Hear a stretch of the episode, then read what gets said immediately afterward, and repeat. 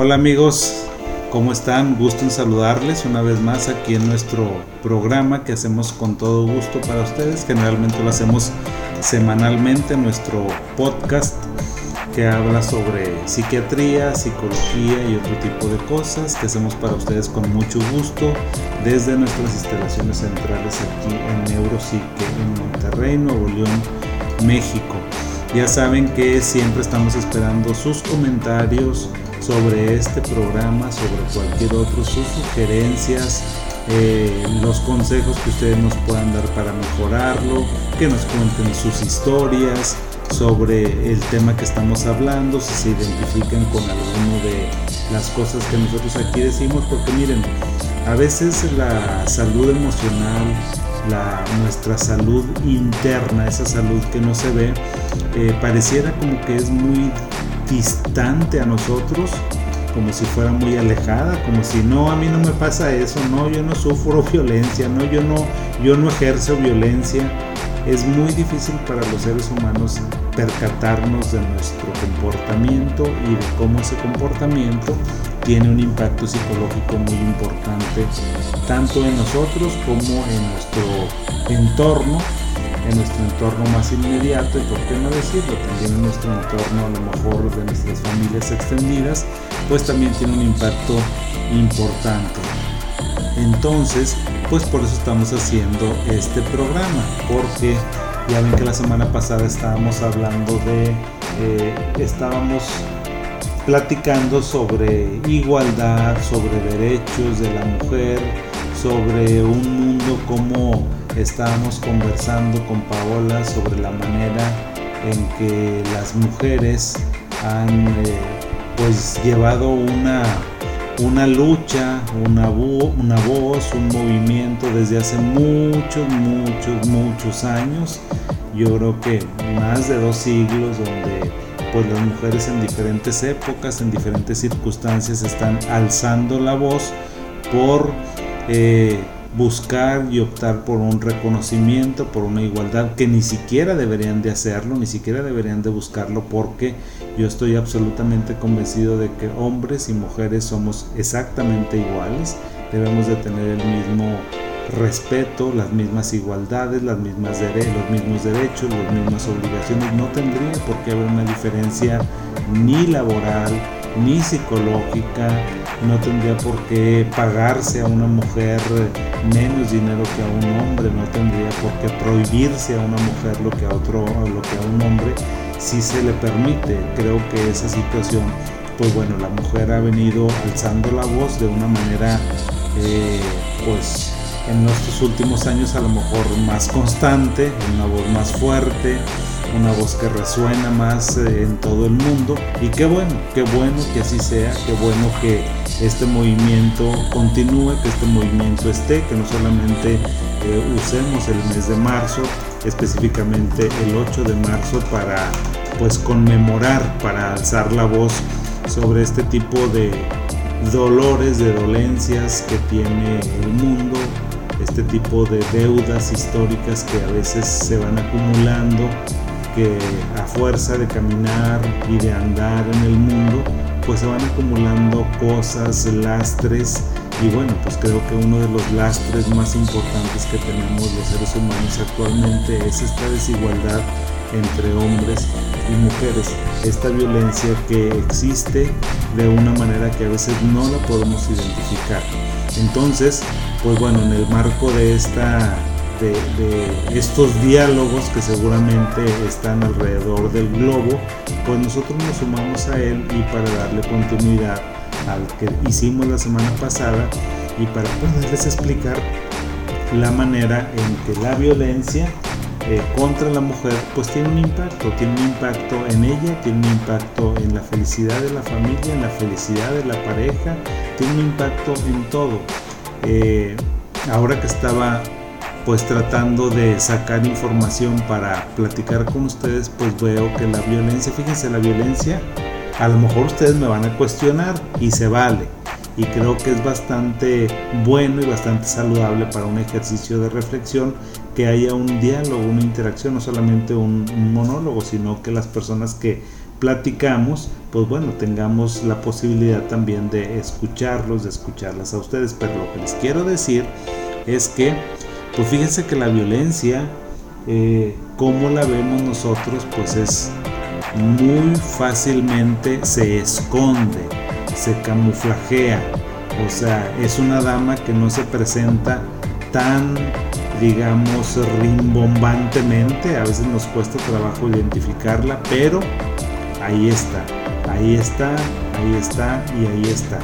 Por ejemplo, la, la Unión Europea pues nos dice que hay datos muy importantes, fíjense, datos que a mí me parecieron alarmantes, no me extrañaron, pero dije, tan, tanto, una cifra tan grande, un porcentaje tan grande.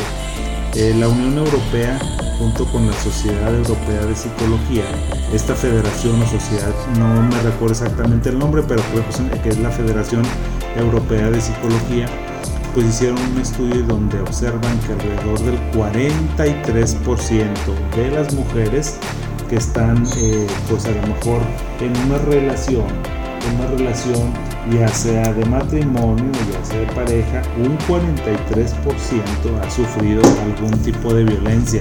Eso es para que se nos caiga la cara de vergüenza, pero pues es la realidad. Y las cifras de la violencia, esa es violencia de cualquier tipo, y la violencia física, bueno, eso eh, pues no les quisiera decir menos porque la verdad es que la cifra también es bastante alta, un 30% de las mujeres sufren violencia física y violencia sexual, que pues bueno, pues es la manera más, tampoco les quiero decir que es la manera más espantosa, fíjense cuántas cosas me tengo que detener a pensar un poco, porque nosotros como que lo damos por hecho, que a lo mejor la violencia la violencia física es la manera más espeluznante de que un hombre puede ejercer algún tipo de violencia contra las mujeres, pero en realidad no es, eh, no es exactamente así, o sea, no es justo lo que tratamos de, de decir, porque las dos ambas, la violencia en cualquiera de sus órdenes, de sus naturalezas, y la violencia física, eh, la violencia psicológica, pues los dos dejan huellas y dejan huellas muy diferentes y cada persona la va a vivenciar y a sentir de una manera diferente. Les comentaba al principio de lo que estábamos hablando que no es fácil identificar la violencia. Les puede parecer absurdo esto que les estoy diciendo, pero créanme que es una realidad y precisamente uno de los elementos centrales que hace que la violencia se perpetúe es precisamente este factor que yo les estoy diciendo, que no es fácil identificar la violencia porque ésta se eh, dibuja de diferentes maneras, o sea, se puede vivir a través de actos de coerción, por ejemplo. Violencia también se puede vivir aparte eh, en actos de control del comportamiento, con actos de abuso verbal, de control económico y de agresión física. Les voy a poner algunos ejemplos de eh, cuando se ejerce un tipo de violencia psicológica para que ustedes vean y es lo más común, o sea, pero lo más común, lo más cotidiano en el mundo, ustedes lo van a ver aquí porque eso se presenta con bastante, bastante frecuencia. Es súper frecuente esta situación. Por ejemplo, eh, recibir mensajes constantemente de la pareja, mensajes de, acoso por parte de la pareja, dónde estás, eh, cómo estás, hola nada más escribía para saludarte, hola dónde andas, oye ya saliste del trabajo, ¿a qué hora llegas a la casa? Ah, sí, eh, sí, pues saliste a las 6 de la tarde, ya son las 6 y media y veo que todavía no estás en tu casa. Entonces, ese tipo de mensajes, o sea, recibir mensajes constantemente, no es que el muchacho, el marido, el señor, el papá te quiera mucho. No lo veas de esa manera porque no lo es. O sea, yo te aseguro que a lo mejor si te mandan un mensajito en, en, el día, pues qué padre, ¿verdad? Oye, qué padre, gracias, tal, tal, tal. Pero si te los están mandando constantemente, la frecuencia es lo que hace la diferencia. Entonces, eso de que me reciban mensajes es un tipo de violencia, eso que me recibas mensajes constantemente, o eso de que tú, amigo, si me estás escuchando, estés hablándole continuamente a tu chava, o le estés hablando a tu esposa continuamente, pues no está padre, no está padre y debes de comenzar a cuestionarte por qué lo haces. ¿Realmente lo haces porque la quieres mucho, porque estás muy enamorado o es porque quieres saber santo y seña y la quieres controlar de dónde anda? Eh, otra, otra manera de, eh, otro acto que nosotros vemos muy normal, por ejemplo, que le tengas miedo a la pareja, o no miedo, sino respeto, o que lo quieras complacer absolutamente en todo. ¿Qué quiero decirte con esto? Pues resulta que no socializas, que ahora no te vas a lo mejor con tus amigos de la escuela, no te vas con tus amigos de la escuela porque pues, eh, pues no, o sea, el, el, hombre se enoja. Entonces, pues que te limite mucho eso, que te limite las visitas con tus amigos, que te limite las visitas con tu familia, con tus familiares. Eh, y también otra cosa que se ve muy frecuentemente es que tengas que estar justificando ante otros la conducta y el comportamiento de tu pareja. Eso tampoco está padre y eso también es un tipo de violencia que debes de identificar. Por favor póngale mucha atención a esto que les estoy diciendo porque esa es la manera en que las personas pues hacen, hacen este tipo de comportamientos y precisamente por eso se está perpetuando la violencia. O sea, porque la violencia ahora ya no es eh, no, afortunadamente no se ejerce tanto a través de la fuerza física como se ejercía anteriormente, lo cual está mal, yo no lo estoy justificando de ninguna manera, sencillamente lo describo porque era una realidad que bueno, ahorita pues ya no se ve tan frecuentemente, pero ha cambiado, ha cambiado y ahora tiene otros rostros. También otra manera de que tú puedes identificar que estás en una relación media complicada, media difícil, pues es el acceso limitado al dinero quiero que te preguntes, amigo, amiga, si tienes un novio o si están viviendo en unión libre y resulta que el hombre tiene tu tarjeta, hazme favor, amigo. Hazme favor, amigo, ¿por qué vas a tener tú la tarjeta de tu esposa, de tu novia? O si tienes una cuenta, que ya estás casado, llevaste dinero a tu casa porque ganaste lo de tu sueldo, de tu semana, tu quincena o tu mensualidad y resulta que la mujer no sabe cuánto ganas y resulta que la mujer no tiene acceso a la cuenta y resulta que pues te tiene que estar pidiendo dinero para absolutamente todo y que oye tienes que controlarle. Sabes que pues para esta semana nada más te voy a dar mil pesos te voy a dar dos mil pesos y pues es lo que hay. O sea ¿por qué la señora se tiene que andar haciendo garras si tú tienes más dinero entonces si tienes un acceso limitado al dinero amiga ese es un problema, amigo. Si controlas el dinero de la familia, estás teniendo un problema muy importante. Tarde que temprano la bomba te va a explotar y ese es un problema. Ese es un problema y se observa muchísimo en las, en las relaciones. No permitas, amiga, si eres novia, si estás quedando con alguien que dice, oye, tu tarjeta, ay, ¿sabes que mi tarjeta la trae mi novio? ¿Y por qué la trae tu novio, mija? Oye, pues es que eh, porque pues resulta que yo soy muy olvidadiza o que la pierdo cada rato o que se me quedó en el, en el cajero.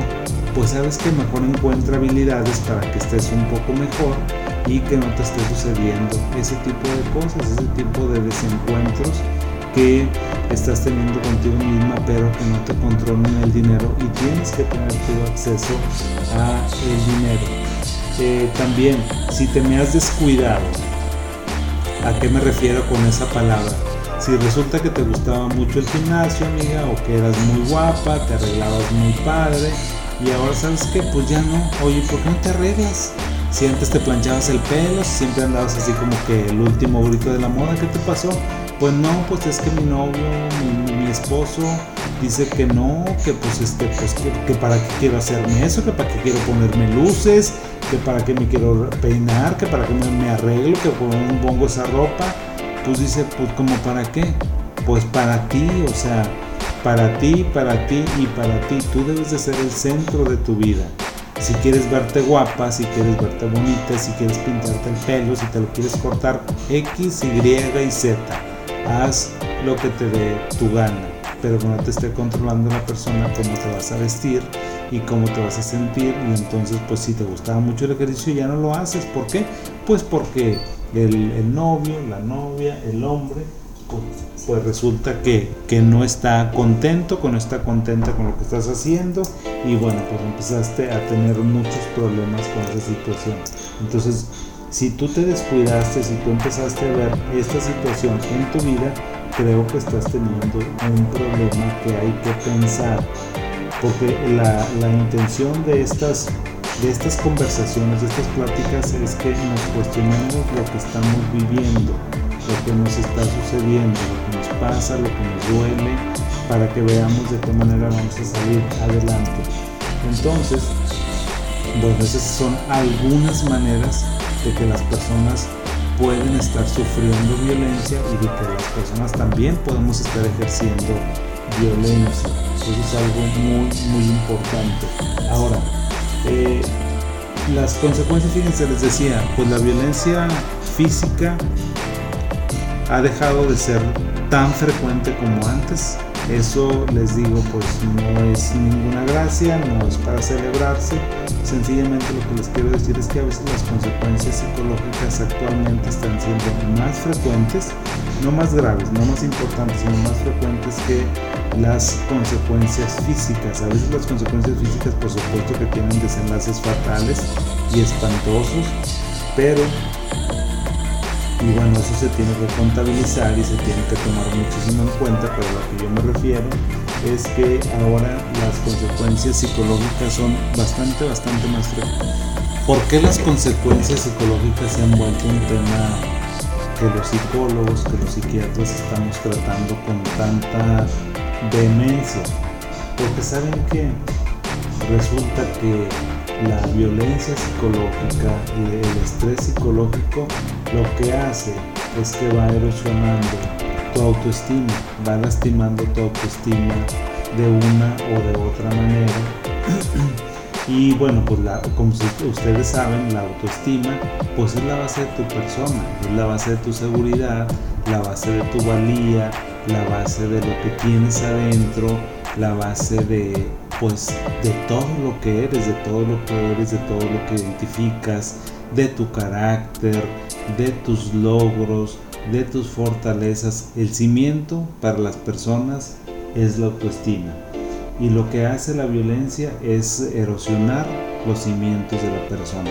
Se pueden dar ustedes cuenta de lo importante y trascendente que es lo que les estoy diciendo.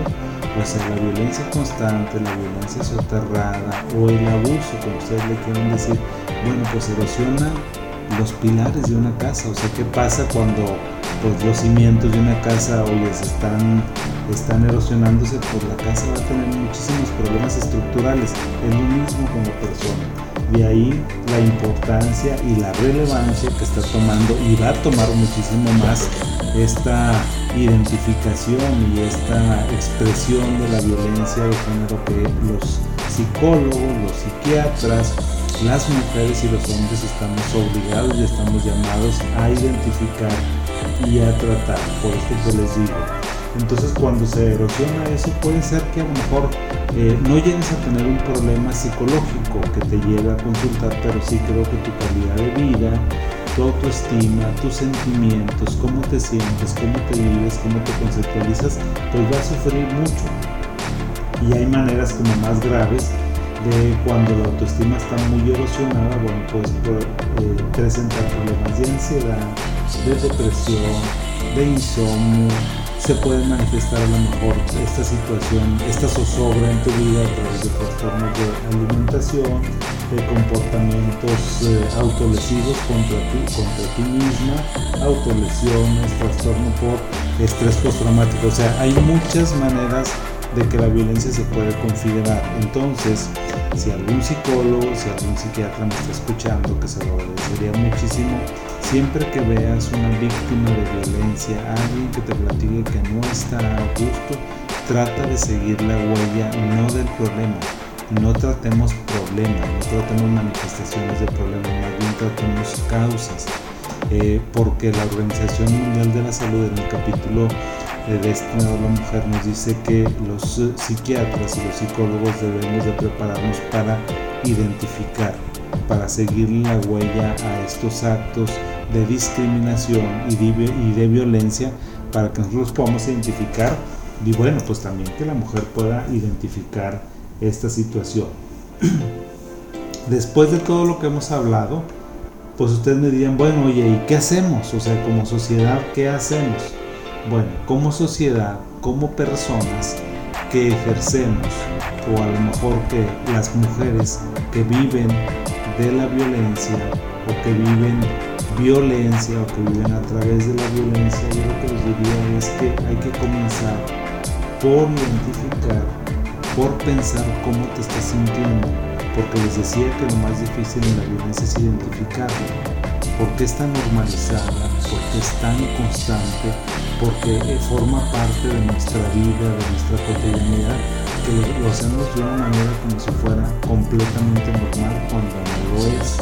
Eso es lo difícil de esta situación. Entonces, vamos a comenzar por identificar cómo te estás sintiendo, lo que estás viviendo, cómo te hace sentir, cómo te hace pensar, cómo te hace comportarte Creo que eso es muy importante. Y si algo no te está gustando de tu relación, de tu pareja, de tu esposo, por favor cuenta, platícalo con alguien. Si ya lo identificaste, ya lo platicaste contigo misma, trata de platicarlo con alguien, rompe el silencio, eh, que a veces, muchas ocasiones se guarda eh, este, este, este, este silencio pues se ejerce porque te da vergüenza y es entendible, es entendible porque pues bueno, eres un ser humano que tiene y merece respeto y entonces pues evidentemente que te vas a sentir muy mal por cómo te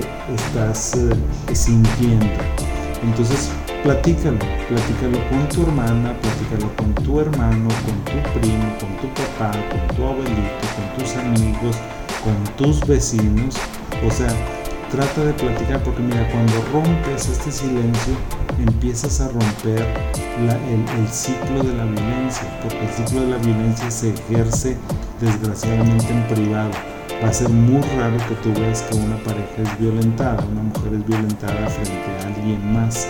Casi eso se hace en la privacidad, en la clandestinidad, en el coche, en la casa, y entonces las personas no se enteran.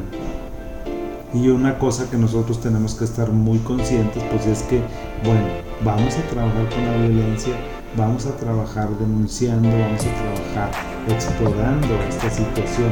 Entonces, eh, eso, es eso es otro un paso que debes hacer. Otro paso importante es que te fijes en tu comunidad si hay algún, alguna institución, algún medio, eh, algún órgano de gobierno o a lo mejor de la sociedad civil que te pueda apoyar, que te ofrezca ayuda para, para identificar la violencia, que te ofrezca asesoramiento y la manera más óptima de que puedas salir de ese círculo de violencia en el que a lo mejor te encuentras desgraciadamente. Y bueno, o sea, si te sientes mal, si te sientes triste, si te sientes desvalida, pues acude con un especialista, con un psicólogo, con un psiquiatra, con un consejero. Si eres una persona religiosa, pues bueno, ve a lo mejor con el eh, sacerdote, con el guía espiritual, eh, de tu congregación, del lugar donde tú te reúnas, si es que tienes confianza. Creo que aquí la clave es que se lo puedas platicar a una persona que tú de una u otra manera tengas confianza por una u otra circunstancia. Creo que eso es muy, muy importante. Entonces, bueno, vamos a romper con eso cuando estamos en la violencia y muy importante, como les decía que la violencia es transgeneracional que la violencia se va heredando, se va transmitiendo y se va aprendiendo, que es lo más triste de esta situación, creo que también ahorita que estamos en, este, en estos temas, tenemos que prevenir. O sea, otra recomendación que nos hacen las autoridades internacionales, que son doctas en este tema, es precisamente que nosotros bueno, hagamos algunos programas de prevención, programas, comportamientos, conductas, códigos que se tienen que hacer en la familia. Por ejemplo, vamos a, eh, vamos a, transmitir, vamos a transmitir modelos de relación basados en la igualdad. Papá y mamá son iguales, papá y mamá pueden tomar decisiones, papá y mamá eh, hacen buen uso de los recursos económicos y materiales con que dispone la familia. Vamos a fortalecer la autoestima de nuestras hijas. Qué bonita, qué inteligente, tú puedes, oye, ¿te gusta el fútbol? Qué padre, pues métete a un equipo, oye, ¿te gusta el, ciclismo? ¿Te gusta el montañismo? O sea, cualquier deporte, porque ahora no hay ningún deporte que esté vedado para las mujeres, porque fíjense, eso es un tipo de violencia, o sea, el que nosotros pensemos que hay deportes para las mujeres, fortalecer la autoestima de nuestras hijas y cómo las fortalecemos.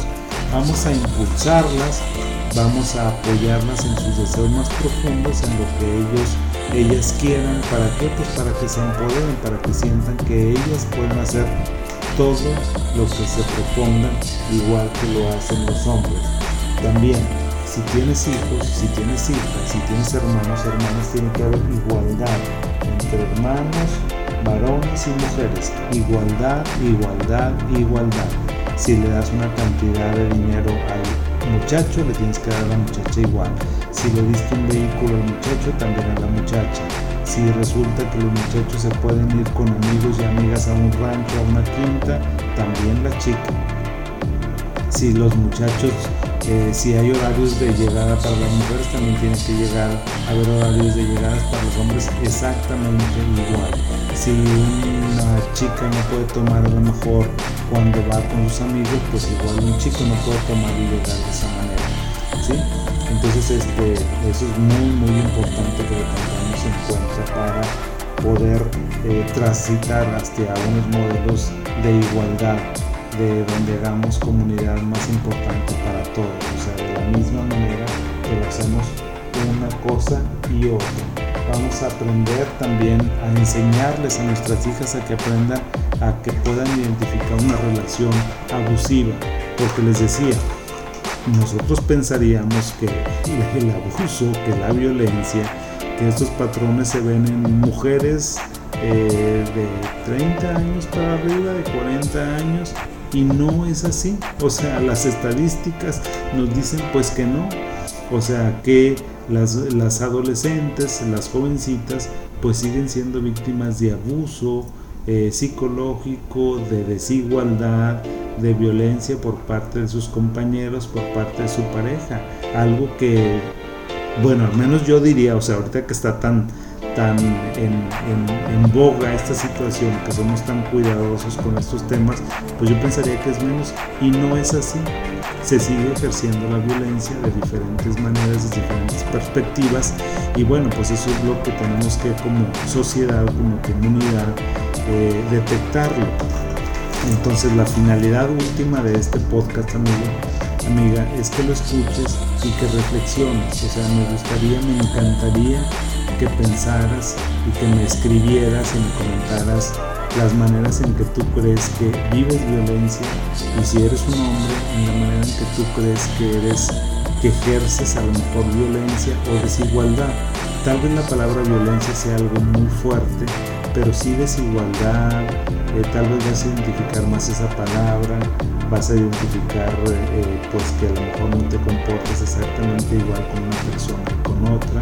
Creo que eso es muy importante y sobre eso tenemos que trabajar. Esa es la, la idea, o sea, yo siempre que hago un programa, que pienso en algún tema, es porque quiero eh, hacer un ejercicio de reflexión primero conmigo mismo, porque creo que tengo muchas cosas que aprender y también pues invitar a las personas que me escuchan a que hagamos juntos este ejercicio de cuestionarnos nuestro actuar, nuestro sentir, nuestro pensar, nuestra manera de relacionarnos con otros y con otras. ¿Para qué? Pues para que tengamos un mundo más armonioso, más feliz, más tranquilo, donde todo el mundo podamos convivir y donde, bueno, pues, o sea, cada vez vayamos luchando más con esos estereotipos y pues para que salgamos adelante y que dejemos un mundo mejor, un mundo más igualitario, un mundo más armonioso, que desterremos a lo mejor, no de una vez por todos, porque sería utópico, pero sí trabajar, trabajar y trabajar y más trabajar en pro de la igualdad de hombres y mujeres. Les mando un abrazo, me despido de ustedes. Por favor déjenme sus comentarios, sus sugerencias para este tema y otro tema. Que tengan bonita semana. Hasta luego.